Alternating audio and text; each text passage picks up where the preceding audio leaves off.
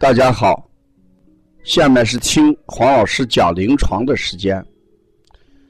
听黄老师讲临床是西安邦尼康小儿推拿咨询有限公司推出的临床实录文化产品，通过临床案例不断解读和分享小儿常见病、现在综合症的病因、病机、病理。调理思路、配穴、食疗指导和推拿效果。更重要的是，通过与妈妈的沟通，从妈妈育儿、饮食习惯、家庭氛围、妈妈对疾病的态度和选择治疗的方式、妈妈育儿的得与失等多方位剖析疾病的真相。本栏目。将对育儿妈妈 跟同行带来更多的思考，真正实现邦尼康不但用双手创新小儿推拿技术，更要用智慧传播小儿推拿文化的企业愿景。今天讲的临床是一位宝宝因为呃抓这个小蝌蚪而得了疱疹性的咽峡炎。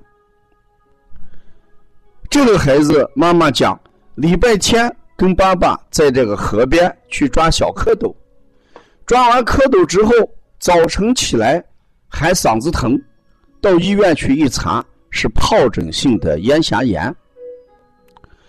那这个抓这个小蝌蚪跟孩子得疱疹性咽峡炎有没有联系？我讲一定是有联系的。在人体里面的热邪跟湿邪结合，出现两种情况。如果体内的内湿过重，再加感受外湿的话，这就会表示湿大于热，就变成湿热下注。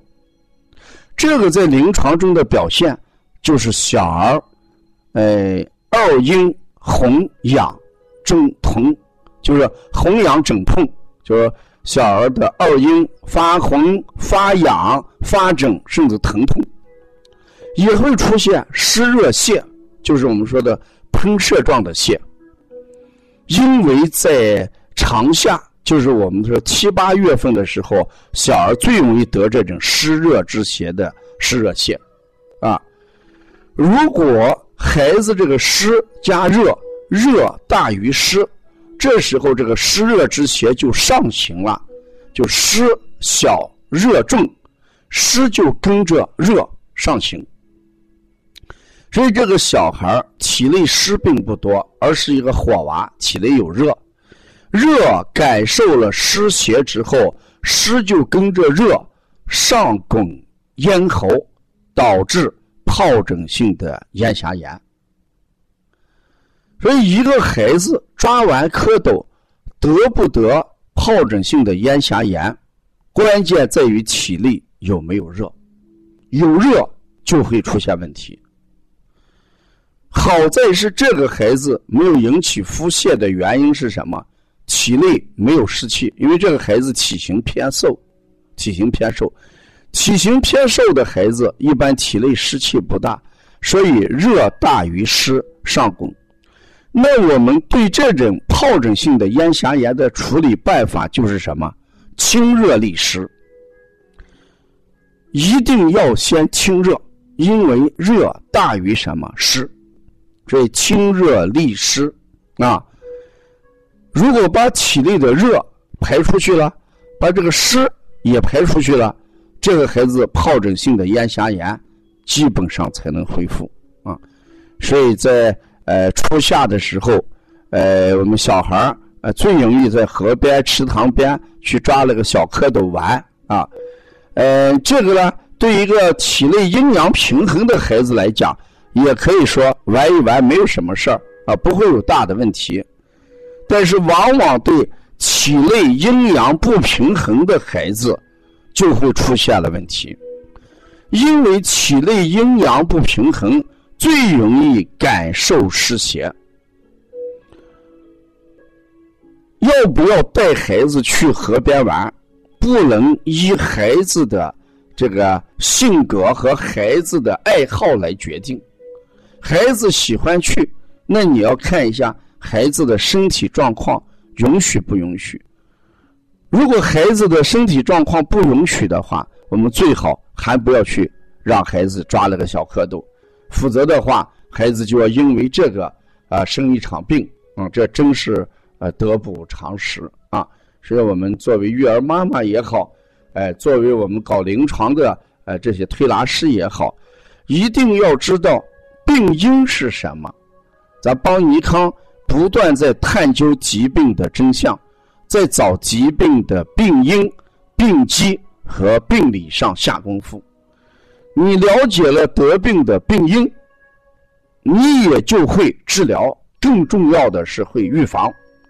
所以我经常给这个妈妈讲：，呃，你以后要去哪里，你先给我们讲一下，我给你做一个判断。如果你能去，我就会让你去；你不能去，哎，那你最好是调整一下你的计划，啊，能去的时候再去。这有些妈妈就很有智慧，他就会把我这个话记得牢牢的。每次在推拿的时候再讲，哎，黄老师，呃，我最近想带孩子去三亚，哎，你看这个孩子行不行？呃，如果不行，我们机票还没定，可以变一变。如果行，我们需要注意什么？我想这就是一个很智慧的妈妈。或者妈妈讲，我明天想带孩子呃到池塘边去玩，去想抓小蝌蚪。你看我这个孩子适合不适合？如果不适合，我就不带他去。这都是有智慧的妈妈，因为他们把孩子这个玩跟能不能得病这个已经联系起来了。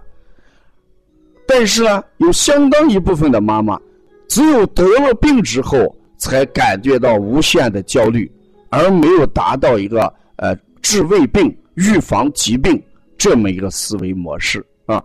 所以，我想通过邦尼康的一些案例，一定给妈妈有一些感悟，给妈妈一定要有些启示啊。妈妈一定要知道哦，孩子能不能抓小蝌蚪？哎，不是要按他的兴趣来，一定要按他这两天身体的状况来定啊！你看，我们过去干什么都要做一个准备啊。我们六十四卦里面有一个豫卦，豫卦是什么呢？豫卦就是凡事豫则立，不豫则废。任何事情都要计划一下，都要有一个计划。计划的话就能成功，不计划。那往往就会失败。那小孩能不能完了之后不得病？你要计划一下。你不计划的话，就会导致中国一句古话“乐极生悲”。我们好多家长悔之莫及，乐极生悲，其主要原因在事先没有做一个很好的计划啊。另外，最近咱王老师推出一个精品课程。啊，看舌象知疾病，嗯，这是把多年来我们临床的一些呃舌象图汇集进行分类，给大家讲一个呃舌象舌诊知识啊。如果大家要学习呃观舌象知疾病这个栏目，请跟我们的帮小编联系啊。呃，要报更多的一些课程或者文化资讯，你可以加。王老师的微信：幺三五七幺九幺六四八九，谢谢大家。